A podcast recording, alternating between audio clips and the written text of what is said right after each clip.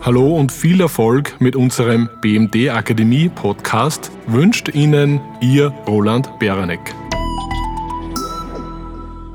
Guten Tag, mein Name ist Christoph Eisel. Herzlich willkommen zu meinem Podcast zum Thema Wieso und wie wird ein Stundensatz berechnet.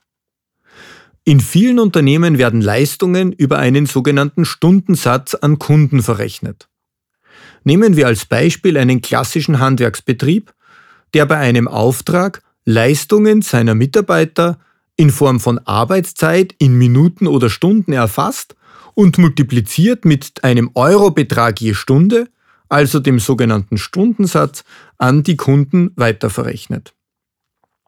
Wenn bei der Leistung auch Material verarbeitet wird, wird dieses in der Regel separat als eigener Posten auf der Rechnung ausgewiesen und meist mit Aufschlag auf den Einkaufspreis verrechnet. Materialien werden also in aller Regel nicht in den Stundensatz einkalkuliert. Wie aber wird nun der Stundensatz ermittelt? Man braucht dazu zumindest drei Positionen, die wir in weiterer Folge noch detaillierter behandeln werden. Erstens die zu deckenden Kosten, zweitens die Anzahl der verrechenbaren Stunden und drittens den gewünschten Gewinnaufschlag.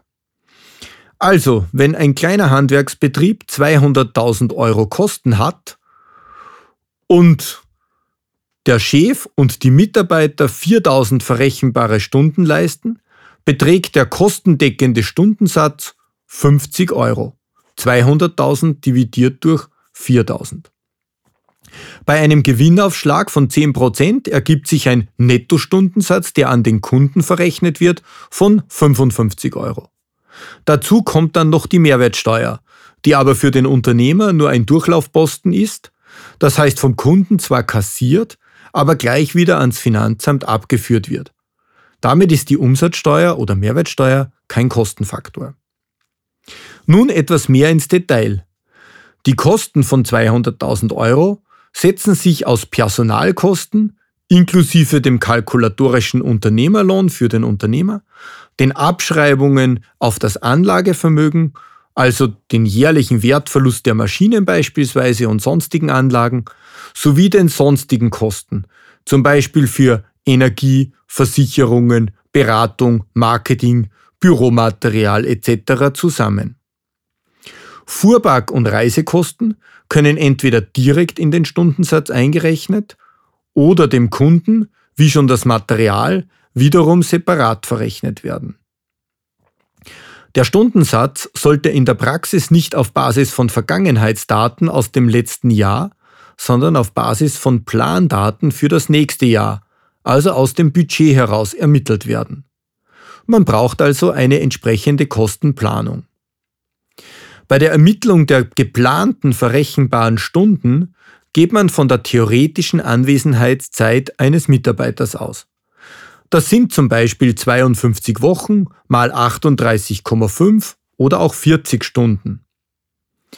Davon zieht man dann die geplanten Abwesenheiten ab, also Urlaube, Feiertage, durchschnittliche Krankenstände, Weiterbildungszeiten.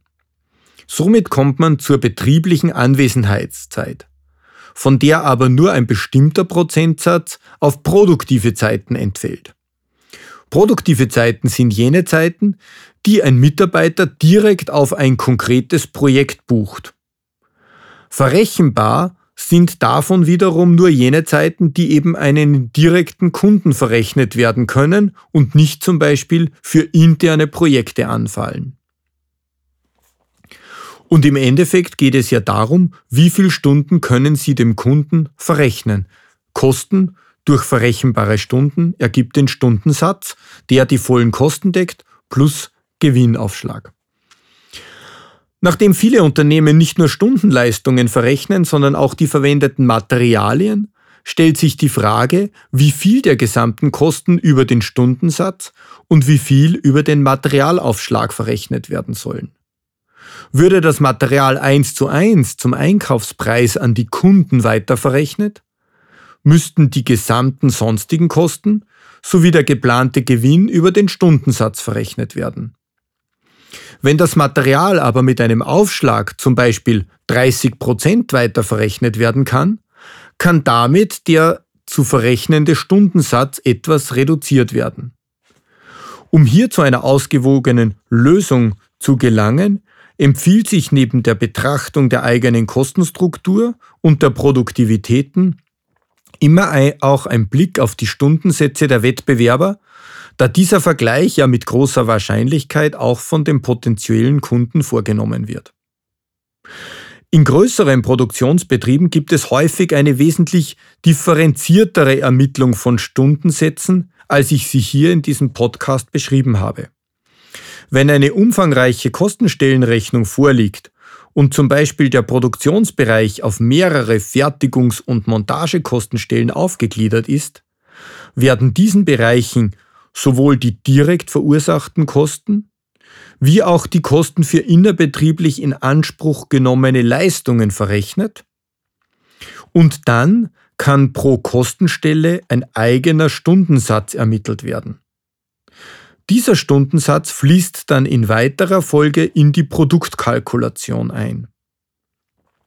Wenn die Maschinenkosten, sprich Abschreibungen, Instandhaltungen und Energie auf einer Kostenstelle in einem großen Produktionsbetrieb dominieren, wird gegebenenfalls der Mitarbeiterstundensatz sogar durch einen Maschinenstundensatz ersetzt.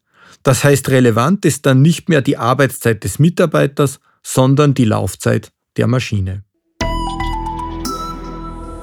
Sie möchten eine kombinierte Ausbildung im Controlling mit direkter BMD-Softwareanwendung, dann buchen Sie unser BMD Controller-Diplom.